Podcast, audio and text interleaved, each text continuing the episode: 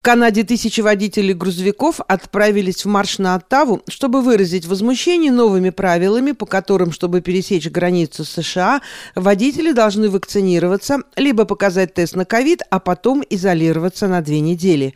Это решение властей взорвало отрасль. Поездки в США составляют львиную долю поездок канадских дальнобойщиков. Новые правила, которые вступили в силу 15 января, причем не только в Канаде, но и в США, восприняты как принуждение к вакцинации и попытка лишить многих работы. О ситуации в отрасли, о положении дел дальнобойщиков, о конвое, который движется в столицу страны, корреспондент радио «Мегаполис Торонто» обсудила с Аленкой Попович, которая несколько лет работала диспетчером в одной одной из транспортных компаний в Онтарио.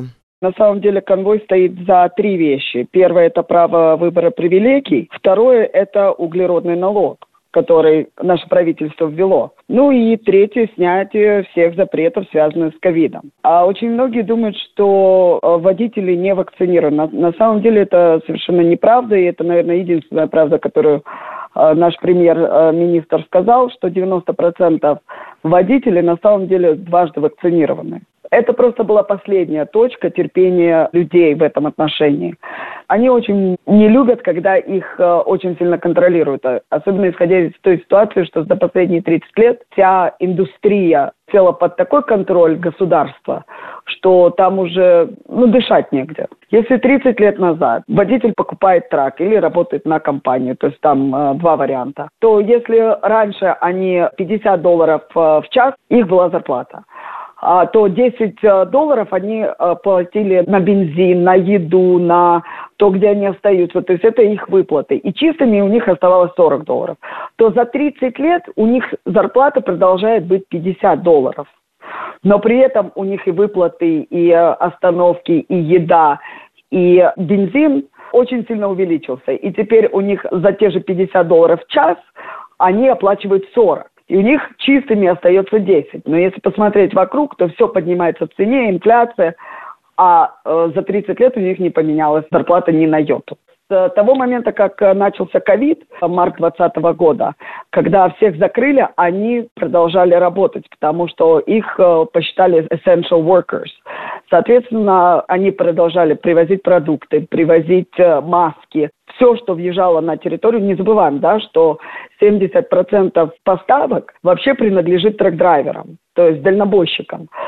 И вне зависимости от того, это между провинциями, между территориями или с севера на юг и с юга на север, то бишь через границу с Америкой, 70% э, лежит на них. И когда с начала пандемии, что государство делало, оно закрывало туалеты, оно закрывало места, где можно покушать, они позакрывали трекстопы. То есть, подождите, человек продолжает работать, ему нужно где-то кушать, ему нужно где-то искупаться. Это люди, которые 90% своего времени проводят в траке. То есть они и спят там зачастую. Кстати, женщин тоже очень много в этой индустрии, особенно за последние где-то лет 15. Руки помыть было нигде нельзя. А когда они приезжали э, скидывать грузы, люди не работали. То есть количество людей уменьшилось. Это занимало дольше времени. Соответственно, были небольшие перебои с поставками. За все это время, когда нас вот как аккордеон открывали, закрывали, открывали, закрывали, эти люди продолжали работать продолжали работать очень тяжело. Они и так своих семей не видят. То есть с понедельника по пятницу иногда у них ран будет на 10 дней. А, есть такие, что и на 14 дней. То есть это по неделями, иногда месяцами эти люди не видят своих семей. А сейчас уже при том, что количество денег уменьшилось, то есть у них зарплаты остались те же, а, все, а расходы увеличились, постоянные какие-то проблемы с перевозками, то здесь не работает фабрика, то здесь э, приезжает, э, груза нет, то перекрыли порты, э, забрать контейнера было очень сложно, такой тоже период был. То есть со всеми вот этими вот проблемами еще и добавить, что вот те 10% водителей, которые туда-сюда катались, теперь тоже должны пройти эту вакцинацию. Если нет, то они должны сидеть 14 дней. Подождите секунду. То есть Водители должны сидеть 14 дней. Люди, которые сидят внутри трака, вообще ни с кем не разговаривают, кроме как по телефону. И в то же время те же медицинские работники, которые уже с ковидом, и все равно из-за того, что не хватает людей, они идут и работают. Они стоят против вот этого вот непонятки. И это уже была просто последняя капля. Если у нас обычное население пошло сразу же вакцинироваться, как только сказали, только потому, что у них забрали привилегии. Свобода и привилегии немножко разные вещи. У тебя есть право на свободу дышать, у тебя есть право на крышу над головой, у тебя есть право на то, чтобы покушать, у тебя есть право на то, чтобы передвигаться. Свобода передвижения у нас прописана в Charter of Rights and Freedom, то бишь э, в нашей Конституции. Соответственно, когда у людей забрали привилегию ходить э, в джимы, ходить э, в рестораны, там, ездить отдыхать, люди побежали, они так посмотрели, говорят, ой, нет, я все-таки хочу это все делать, они пошли вакцинироваться. То есть не задаваясь вопросами, ничего. Хорошо, это их выбор. Они имеют на это полное право. Их никто не имеет морального права судить. Но когда происходит неравенство, уже четвертая вакцинация выходит, люди идут. А что делают, э, делает правительство? Опять их закрывать, опять их наказывать. То есть это, э, они стоят против, в общем-то, домашнего насилия от государства.